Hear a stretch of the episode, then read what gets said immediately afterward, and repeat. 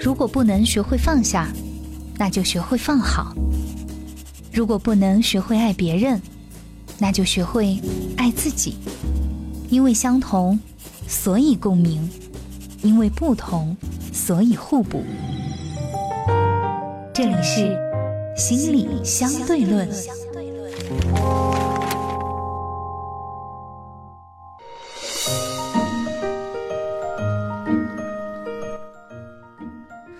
欢迎收听心理相对论。今天我们要和大家来讨论的话题是关于囤积癖。我们首先呢，请进老朋友杜杜老师。除了常年的专业受训以外，在生活中我没有比你好多少。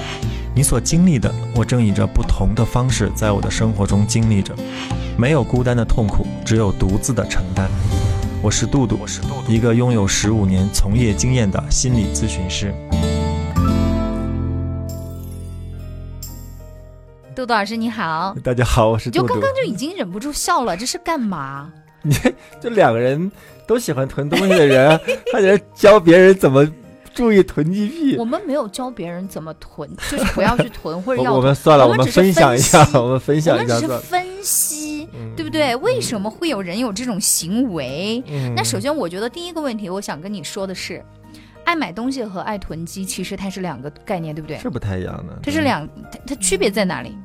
其实我们爱买东西，就是计时一下会有一种那种消耗啊。就是买东西，有的时候你想想，你能买吗？其实也是在一个体现你自己能力的方面嘛。就只是一个片面的讲，就是你像我这种，对吧？经济现在比较困难的人，想买还没有办法通过这样的方式去。表达和宣泄一下自己的情绪，其实买东西在很多层面跟自尊这个层面其实还是有关的。那内在呢，肯定跟比如说安全感啊、整体感啊这些部分其实是有些关系的。嗯，囤积癖表面起来看起来好像也会有一些这个就是跟不安全的部分有有关系的，但是你会发现它跟那个回忆啊、记忆啊、过去的很多事情可能会有些关系。哎呀，我们以上所说的内容呢，就不是以专业的角度来说啊，只是以一个。心理教育啊，或者心理分享的方式来去谈。作为我们两个这么喜欢囤东西的人，也不太好分析这件事情，要不要暴露太多了。你刚刚说就是开始笑的时候，你说爱囤积，我就在想，我说我好像也没有吧。但是你刚刚说到了一个，比如说对过去的东西的一种，对对对，我就发现，我承认我确实有，就是你囤积东西。我是知道的，你的那些书架太可怕了，朋友们，你知道吗？就是我身边，我第一次见过有人囤书，真的，我特别想叫你一声囤鼠，太可怕了。就是你，你书香节也算了，也不好意思问你，就是你到底囤了多少钱的书，对吧？对对对，就是。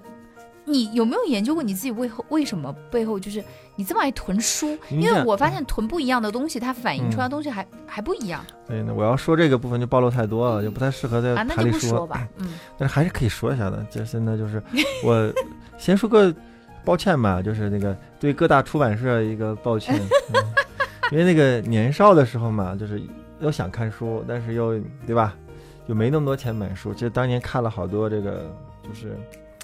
就是盗版的书啊，或者是那种电子书啊，那段时间，那现在可能觉得，哎呀，我觉得我总是觉得像人家说的，我总能欠某某某个电影一张电影票，然后我有的时候也会觉得我欠某某某出版社或某某某这个，那个就是某某某作家，就是一本一本书，有的时候我就会把我以前看过的书，我觉得可以了，然后就，而且那些书有的时候还出了那个精装本嘛，嗯，那我就把那本书买掉了，然后其实，在某种程度是这样的原因。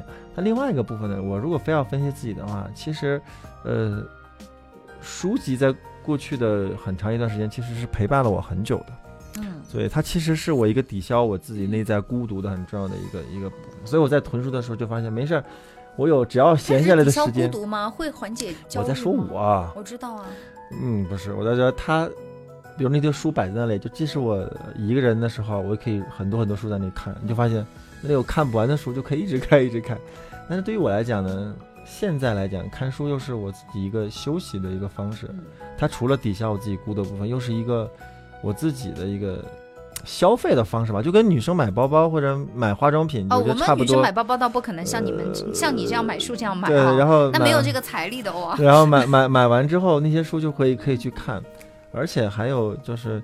嗯，所以这些部分是造成了我会就像一到图书节，对你看每年四二三一到图书节就买书。你你看，就是同样都是囤同样东西，我觉得嗯我们俩人可能感受就不一样。你觉得是消解你的孤独感的一个东西，在我看来，我觉得是解除我的压，就是那种压力和焦虑你。说你囤书的行为吗？对哦，我我个人是这样认为的，就是还有一个就真的是喜欢。就是就是喜欢，我觉得看到那些很漂亮的书，就像你说的，有一些就是那种呃精装啊，就特装书。我们俩人其实都有点爱爱买那种特装书，对不对？嗯也不是说什么一定要限量啊或者怎么样，就是你觉得它这个很漂亮，因为你知道文学它有些有些这种版本，它真的就是很经典的，有些嗯书真的就是。嗯你不管怎么说，这些文坛上的经典的东西，对吧？嗯无数次再版的。你比如说像之前有人，我还见过有人特别喜欢囤小王子的一系列的东西。啊，我见过，我见过，哎对吧就是那它的周边他的书，他每年对吧？什么一百周年啊，九十九十八年啊，就就就九十年啊，八十年，他他就爱去囤这个东西，然后他觉得是收藏。那你看这，我也会，就是嗯某对某一个系列的东西，我也会，就是特定的某一个系列，我也喜欢特别，就是嗯它出任何一个版本，我都会去买。其实已经不看了，那本书都看了多少遍了，但是就觉得，呃，是我那种感觉，我会去买。就这种好像是不断在做一种连接。你知道吗？看书还有个东西，就是之前也跟我那个很多朋友或分享，他说，他说你看那些书，你记得住吗？我我跟他们说，就那天他们问我这个问题的时候，脑子灵光一现就回答，那真是我自己的感受。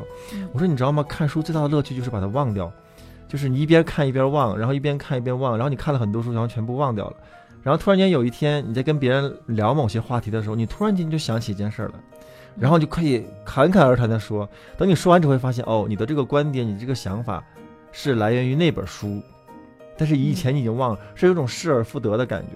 所以如果看书你没有那种说那种就是一定要记住的压力，你就可以看很多。嗯，所以忘记是一个很大的一个乐趣。所以回到那个，就是你说的看那小王子那个部分，还有是我我也有一个某一个系列，我会去去囤的去去做。那其实，在某种程度上也是一样的，就是每次换一个新版本，脑子里面就被又被闪现一次，嗯，其实其实我想说，我我真的是你这个囤积癖的受益者。嗯为什么呢？就是对，今年我要大寿嘛，然后呢，杜杜老师就送了我一套一百二十一本的汉清堂。我告诉你，就是我从来没有就是一次性买或者是收到嗯嗯这么多书。嗯但是我想表达的哈，当然不是不是在这儿嘚瑟啊，我收到一份礼物。我想说的是，你那一百二十一本书突然治愈了我，嗯，就什么呢？我没买了。嗯，就是今年的这个不我不买了，而且我决定我这一年我都不买了，我不囤了。嗯就是我刚开始不是讲说囤积书是可能缓解我的我的压力和焦虑嘛？嗯但你知道书太多了，我也很焦虑。就你那一百多本书寄到我家的时候，我当时都疯了。嗯我说天哪，我这要看到什么时候啊？所以你看，我们就说爱买东西和囤积，它之间不一样。所以你说囤积在某种程度上，你像我们俩各自的分享，可能嗯对于其实对于孤独是有一个排解的。嗯嗯嗯，还有对于，比如说对于焦虑有时候排解的。你想想，比如说我囤其他的东西，比如说呃，比如说中年男人喜欢盘那个盘串儿手盘串儿，其实各种各样不同的串，你觉得这一串够了吗？不是，你知道我还那种那种感觉其实是一种就是能够对话的过程。嗯你知道吗？有的时候那个我在那个那个电视说那个那老婆说，我老公那盘串的时候看那个串儿的眼神都比看我 还兴奋。这么夸张吗？其实那其实也是一种连接，你知道吗？其实内在哦这是你就不懂的连接。嗯而这个部分不是他比不比老婆好，是老婆确实没有办法替代那个部分。包括有些嗯男囤囤鱼竿儿，就是囤钓钩、囤鱼饵，就是各种各样的。那个鱼饵特别好看。如果有下次有机会你能够有钓鱼的朋友，一定要去看一下，就他们囤的各种各样的鱼饵。他说朋友们，像我的表情是就是呆住的。我说鱼饵这玩意儿有鱼什么鱼饵，哎，我也以前不知道，但是我的天但是你！会发现他们做了一个特别好看，然后各种各样的那种，你你要不说那是鱼饵，我都不知道。我我这鱼为什么会咬钩也是有道理的，那个鱼饵它，所以这是跨过，但是他再去整理，他和他给你讲我要怎么做，我要怎么做，我要怎么做，然后怎么做呢？讲的清清楚。我说哇，你这得花多长时间？他说那不你看的书嘛，你学嘛，这样钓嘛。嗯，但那个过程也是对方排解有关有沟所以你看，我们讲囤积这个东西，嗯我一直以为它会不会就是不是所有人都有，嗯，但是我经过交流下来，你发现没有？如果说你在你的生活里面，你回忆一下，嗯你特别爱买那什么东西，嗯，它积累到一定的程度，可能就已经有点到达这个囤积这个词儿可以用上去了对。对我刚刚又想了一下，你刚刚说的，我除了就我们也区分嗨和爱买东西和囤积的这个点啊。嗯我平时你比如说家里还会囤的一个东西，卫生纸，啊，我觉得很多女生都爱囤这个东西，就是呃。怎么来理解这个囤对这个囤的概念呢？我喜欢就是比如说，嗯，一般人就有些人他就觉得说，那用完再买，对吧？我不行，我们家是去宜家买了一个那个五斗柜，你知道吧？嗯？专门装纸，对，嗯然后就是一个抽屉就是抽纸，一个抽屉是卷纸，还有一个抽屉是小包小包的那种纸，它有五个抽屉嘛。嗯，然后上面呢，我再摆一些其他，还有嗯洗脸巾，嗯然后我就喜欢他们整整齐齐的码在那个地方。嗯，嗯然后比如说用了一半以上了，我就要开始去把它填满。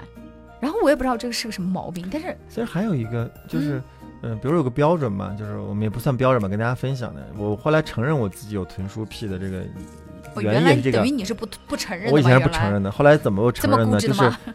一年，嗯就像你的抽纸，如如果你囤的量在一年之内你用不完你都用不完，那肯定是在囤了，哦，这这绝对是在囤了，对吧？那我像我的书呢，就是在一年之内。我不是说看完了，嗯我能把一年之内有空把那些书整理一下，我都觉得好很好了，那就已经是在囤了。我上一次去你们工作室，然后我就看了那些书，我觉得我说啊，可能十年我都读不完吧。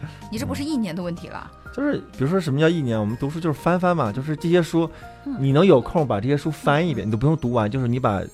呃，目录看一下，你把那个译者呃或者译者序啊前序看一下，然后大致翻一下，你有空嗯翻一下，一年之间你能翻完，这都不算你囤，嗯对吧？因为有呃查资料嘛，因为对有些书是用来资料的。那我觉得但这个我现在状态明显是在囤了，已嗯经是。对那我觉得，嗯，对，今天在这边突然一个心理咨询师说自己有毛病，我觉得我一下不知道该怎么去接下面的话。好了，接着说，还有一个问题就是，你刚刚提到了有一个点，就是原来的物品。嗯嗯。那我们刚刚讲的，比如说你爱买书，你在不停的进嘛，对不对？嗯有一个部分是它出不了，出不去。嗯你比如说，我有一次搬家，胖子去帮我收家，嗯他就跟我说：“我觉得你真的，你多少是有点病啊。”嗯我说我怎么了？他说 这些 卫生纸的那个卷儿芯，你知道吗？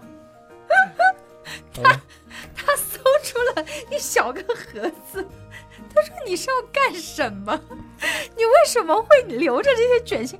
我自己都忘了这个东西，嗯，因为当时有一段时间也只是你，们家大，不是够放。你听我说这个东西后面，我回忆了一下，为什么会那么无聊？因为有段时间我疯狂的迷上了手工，啊啊！我我也有的，就是就是做废物利用 手工这件事儿。你没发现废物利用这些视频和教学，最后搞得大家都囤了好多东西。然后我就把这个东西，我当时想把它做成一个就很好看的一个什么，嗯就是插件，就是拿来插笔啊、还是插什么的，我忘了。反正因为当时那个视频做的极洋气，嗯，然后我也觉得就很好看。他说：“妹，你太像我奶了。”就是他说我都想叫你一声奶奶。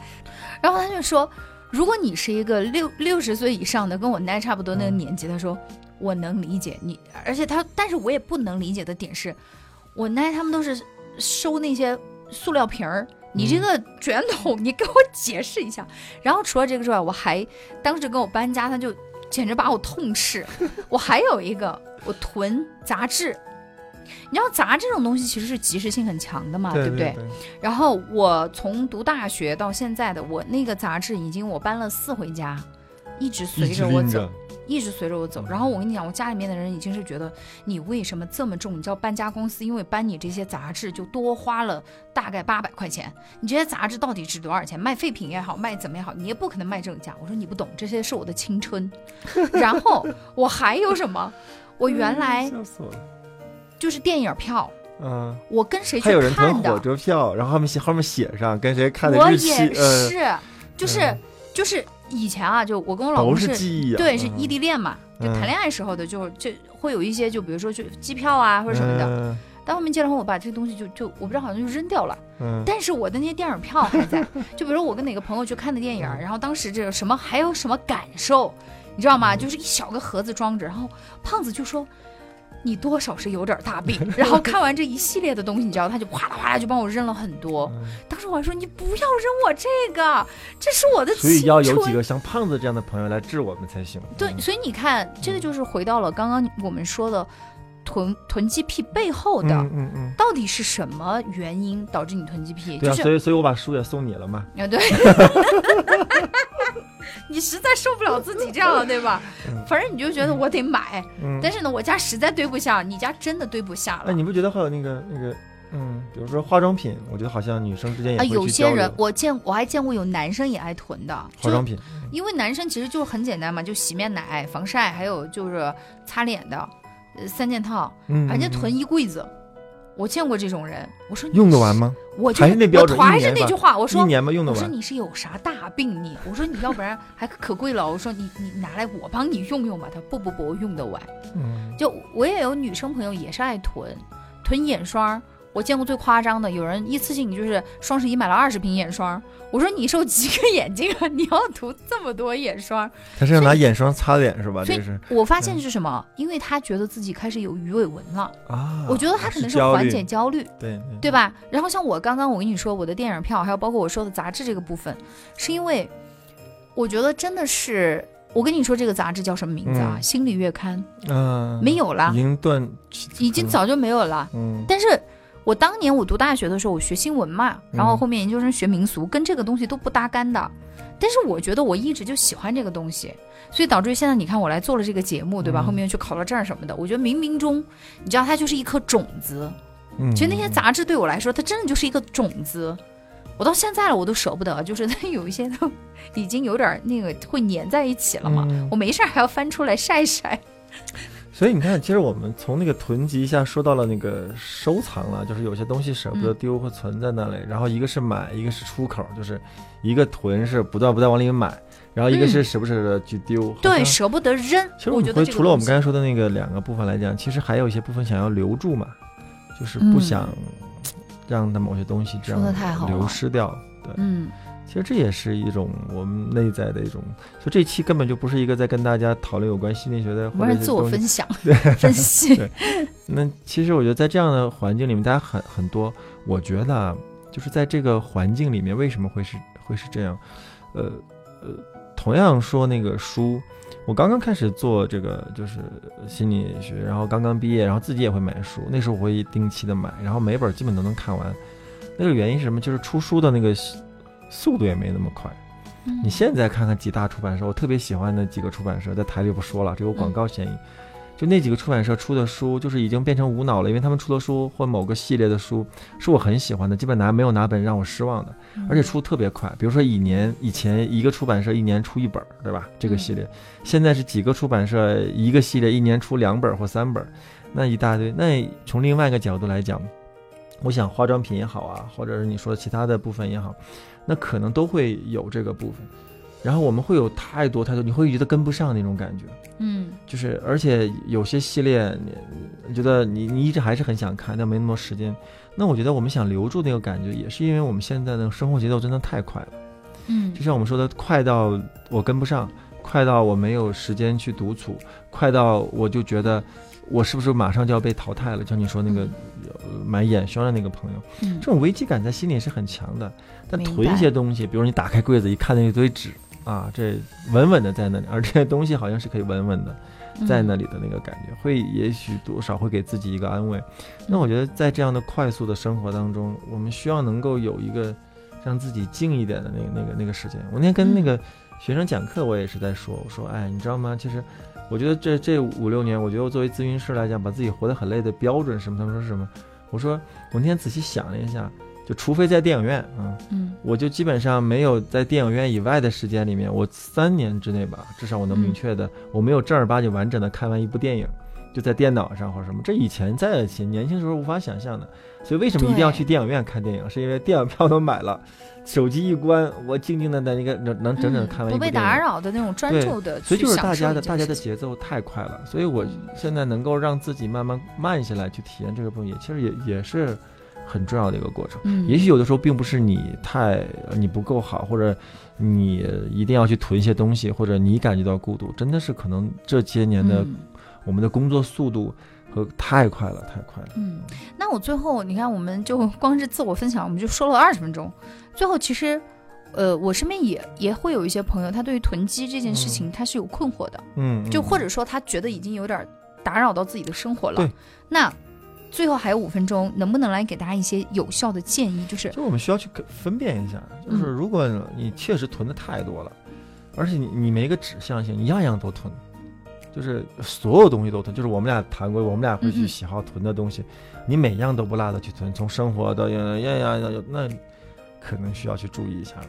这是一个，嗯。另外一个部分就是你囤了也不用，嗯。比如书你囤了也不看，纸买了也不用，然后花生米买了就真的囤，只是为了囤着，那觉得这个是有些问题。比如说书嘛，我们还能分享一下，啊，这套书看完了，妹子对送给，然后自己把那个东西对留下来。嗯我虽然爱买书，嗯但是也我也囤这些。但是除了比如说有一些很经典的，我是买来收藏的书以外，其他的书我看完了，我是会淘汰到其他的地方的。嗯，比如说搬去我妹妹的工作室啊，嗯嗯，然后或者说就是有一些我觉得你能够让别人再次用到这个东西，嗯嗯嗯，实现它的价值嘛。比如说还有就是，这是前面两个，第三个部分就是你囤的这个东西和行为已经影响到你个人的生活了。嗯或者影响到你家人的生活了，那这个需要去注意一下了。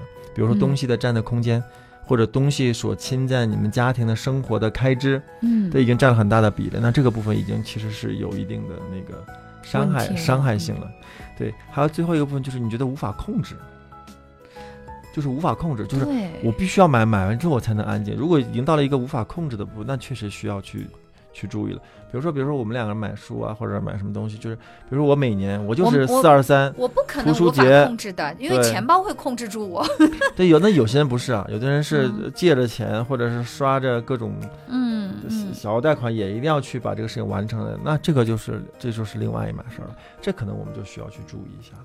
嗯，那就是还是需要专业的人士给出针对不同的情况给到一些建议才可以。对对对对，也许在其中的某些时间，那你需要去看一下你自己确实是不是有些、嗯。有些，而且还有些东西，就比如说确实是真的没什么用的东西，你就非得嗯。去买、去囤，或确实对你来讲没有什么意义啊，或者怎么样，嗯或者对家人来讲没有什么意义的东西，那可能另当别论。对，嗯，嗯，所以我们就说，你看，呃，大概给到大家一个标准吧。对对对，就方法的话，其实没有办法，就是在节目里面给到，因为可能每个人情况不一样，对程度不一一样，对，还是需要专业人士来给到一些，就是总之，我们两个这还这么喜欢囤东西的人，就是在这方面有什么资格说 别人？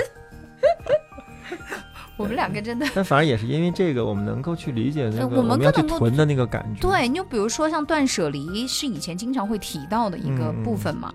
可是断舍离对于我们这种爱囤我积觉得断舍的人来说，离还是应该慎用啊。对就是我我自己觉得，嗯，对因为是是会有一些困难的部分不。太确定的时候，本来是一个方向，就转到不同的方向了。这个、嗯嗯嗯，呃，是一个好的方法，但是好的方法还是，嗯，我觉得是因人而异的。对对，因就没有人而异的什么好你不要这个东西对所有人都有效的，都是这样，因为有一些，比如说，真的就是很舍不得，那你就留下就好了，不要嗯因为留下这个东西而觉得那么的自责。对我觉得反而又是走到另外一个极端。哎，我们哪天来讲讲断舍离嘛？呃也可以啊。因为我在嗯断舍离这条路上也是走了很久，我跟你讲。所以我我要说的是，不管是断舍离还是任何一个心理学和帮你解决情绪行为的方法，如果这个方法你看到了它上面说的，或者是别人跟你说的这个方法是无所不能的，没有什么解决不了的，那你就离这个东西远一点嘛，这这是唯一标准。嗯，没有什么方法是真的可以让你一用就整个人都变得好起来的。通常我们在临床当中，其实更多的是一种组合性的呃，工作。对对对，啊，可能对于你的这个部分是这样处，对于你这个部分这样处理的，就也是要因还是要因人而异。一样的嘛，不是仙丹，对不对？对对吃一吃一颗你就啥都好了。对对对，大还丹一颗。对，好的，那今天是两个囤物癖啊，在这边 跟大家讲囤积的这个问题。那下一期呢，我们依然是会有一些精彩的内容和大家分享，大家可以到喜马拉雅上来关注我们心理相对论，搜索我们的心理相对论呢，就可以联系到我们节目组了。